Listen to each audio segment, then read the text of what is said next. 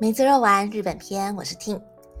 最近我在逛书店的时候呢，看到一本有趣的生活杂志，它的 title 叫做《k u r o w a s a n 中文就是可颂面包的意思。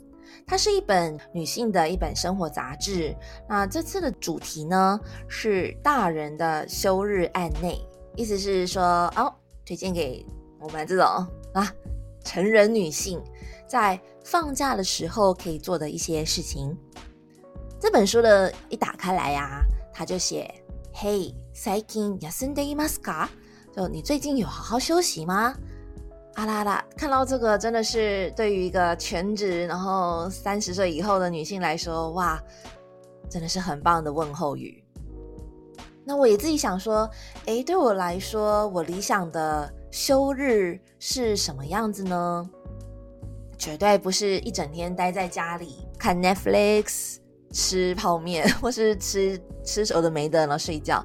我理想中的休日，好像是对非日常追寻的一个机会。于是我就回顾这一年来，或最近，我都怎么度过我的休日呢？在这边，我整理了十个我个人的休日提案，给大家分享。第一个是兴趣合宿。兴趣合宿就是我呢到网络上 po 文说：“嘿，接下来的某个几天呢，我会想要到某个地方去远距工作，然后我有一些想要去参观的景点或是想要做的活动，募集有兴趣的网友一起参加。这样的兴趣合宿呢，非常棒，因为。”大家都是你不认识的人嘛，所以当大家聚在一起的时候，就会有不同的玩法。那同样因为有同样的兴趣，所以其实也是有共同话题，也可以聊得很开心。第二个休日提案是不动产的小巴之旅加一个温泉。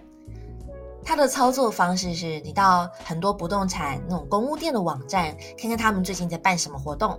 那通常他们有一种小巴之旅，就是载着你到处跑去看他们过去盖过的房子，然后可以让你有机会亲眼看他房子的样子，然后问很多问题。那最后呢，因为活动下来其实也是蛮辛苦的，一两个小时到处走来走去，有时候还很热。那最后呢，你可以在后面自己自己安排一个。泡温泉之旅，然后让这一整天有一个很完美的 ending。而且那个巴士之旅通常是免费的，免费搭小巴，免费看很多那个有点像是市区的巡游吧，真的是很划算的一个方式哦。第三个提案是自己的料理小教室，它的操作方式呢是在 YouTube 上面搜寻任何你喜欢吃的东西的食谱。例如，最近我就自己手做馒头、水饺、冷乌龙面，还有咸马芬，嘛各种我最近喜欢吃的东西，我都自己给它做过一轮，真的是一个很棒的一日小教室。因为这是完全是你一个人嘛，你可以照着自己的步调，食材的调整、咸度啊、面粉的那个量啊，你都可以不要太过头的话，你就是自己调。通常你可以调出自己喜欢的味道。第四个提案是无人野菜贩卖所的脚踏车之旅，啊，这可能要特别去找一下。刚好因为我住的东九流米市有很多农田，那通常农农田的旁边都会放一个无人的蔬菜贩卖所，那边就当天早上采收的蔬菜呢，就放在那边一个那个投钱的桶子，真的是良心事业啦。那你可以骑着脚踏车。带好零钱 哦，因为只用现金，所以带好零钱。推荐五十跟一百元，多带几多带一点。还有一个买菜的包包，开始一天的脚踏车之旅。除了可以买到又大又便宜的蔬菜以外，也是一个不错的运动，还有欣赏田园风景的很棒的休日。第五个提案是和日本朋友去吃台湾料理，操作方式是。找几个对台湾有兴趣或是喜欢台湾料理的日本朋友呢，大家相约去探访新开的台湾料理店，既可以满足思乡之情，又可以把台湾介绍给日本朋友。第六个提案是来一个少女的行程，操作方式呢是找一间日本很有历史的旅馆，然后去吃他们当季限定的水果圣代。夏天可能有芒果、桃子，啊，秋天可能有葡萄啊，呃，冬天有草莓啊。虽然它价钱的确不便宜，不过呢，这天就是一个很独特的一天，享受一个。奢侈的下午茶，换上一套你平常不太穿的那种蛮隆重的洋装，接着相约一个女孩朋友，两个人就这样悠闲的扮演自己是一个贵妇，然后坐在这个旅馆里面享受好吃的圣代。旅馆的氛围呢也很特别，毕竟是百年的旅馆嘛。然后再加上你今天盛装打扮，心情上呢也和以往工作的日子那种急急忙忙的感觉不太一样，让自己来一个奢侈的非日常休日。第七个休日提案是到一个地方的咖啡厅享用下午茶。跟刚才第六个旅馆提案有点不太一样。通常地方咖啡厅的氛围呢，就比较在地，空间可能小小的，只能容纳着五到六人。通常会去的呢，也都是跟老板还蛮熟的常客。可是这样很有趣，你走进去呢，你可以观察这整个啊，大家跟老板还有或是常客之间的聊天的那种氛围。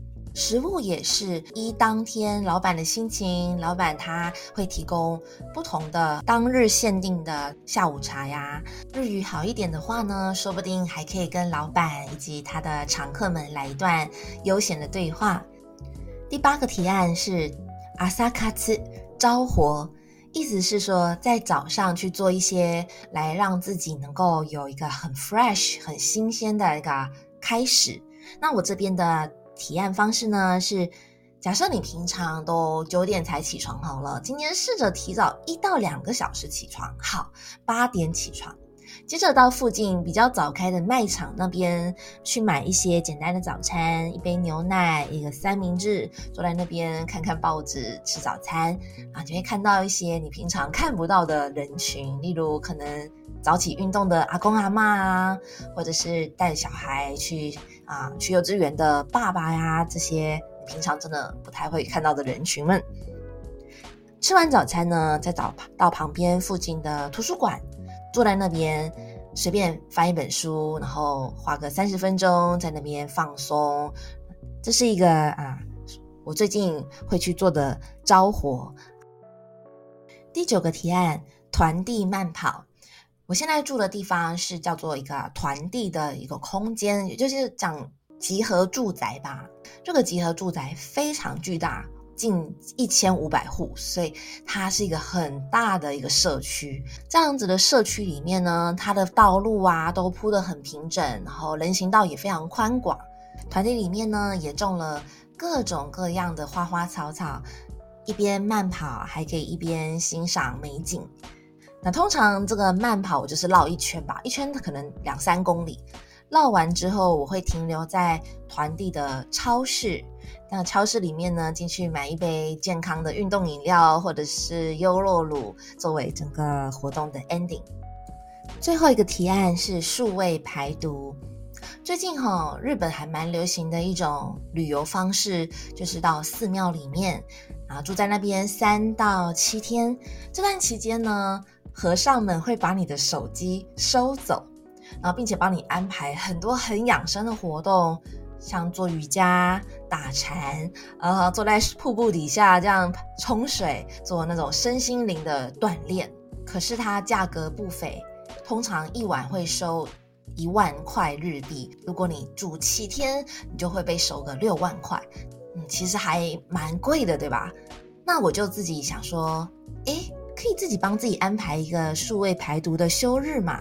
那操作方式就如法炮制，把自己的手机留在家里，跟你的呃一些比较重要的朋友说，或亲人说，哦，我会有几点到几点的时间不用手机，可能会联络不到我。把这一切都安顿好之后呢，规划好行程，带一本书到一个咖啡厅啊，或者是跳上电车。也没有什么特定的目的，就是坐上去放空，让自己跟网络世界断线。那一整天下来，我的心得是觉得自己还变得还蛮专心的。当我在走路的时候，当我在吃东西的时候，或是在逛书店的时候，我不会再三不五时的拿出手机看讯息，我就很能够很专心在当下我正在做的事情，五感就变得特别的敏锐，因为你不会分心了嘛，所以感觉更能够去感受此时此刻发生的事情。那另外一个感受是，一整天下来，心灵好平静哦。会发现说，平常没几分钟就看一下那个手机啊，特别是 social media 啊，社群媒体的时候，你的心呢会上上下下的，看到不好的新闻就气噗噗，然后下一秒又看到很棒的日本的度假胜地，又觉得哇，好棒哦，好想去，就整个心灵是像一滩水一直被搅动的状态，很混乱。结果。八个小时的数位排毒，这样下来，我发现我变得很平静，啊，很放松，真的是非常疗愈自己的一个活动。以上呢，就是我十个推荐给大家我个人的休日提案，希望可以对大家有帮助喽。拜拜，我们下次见。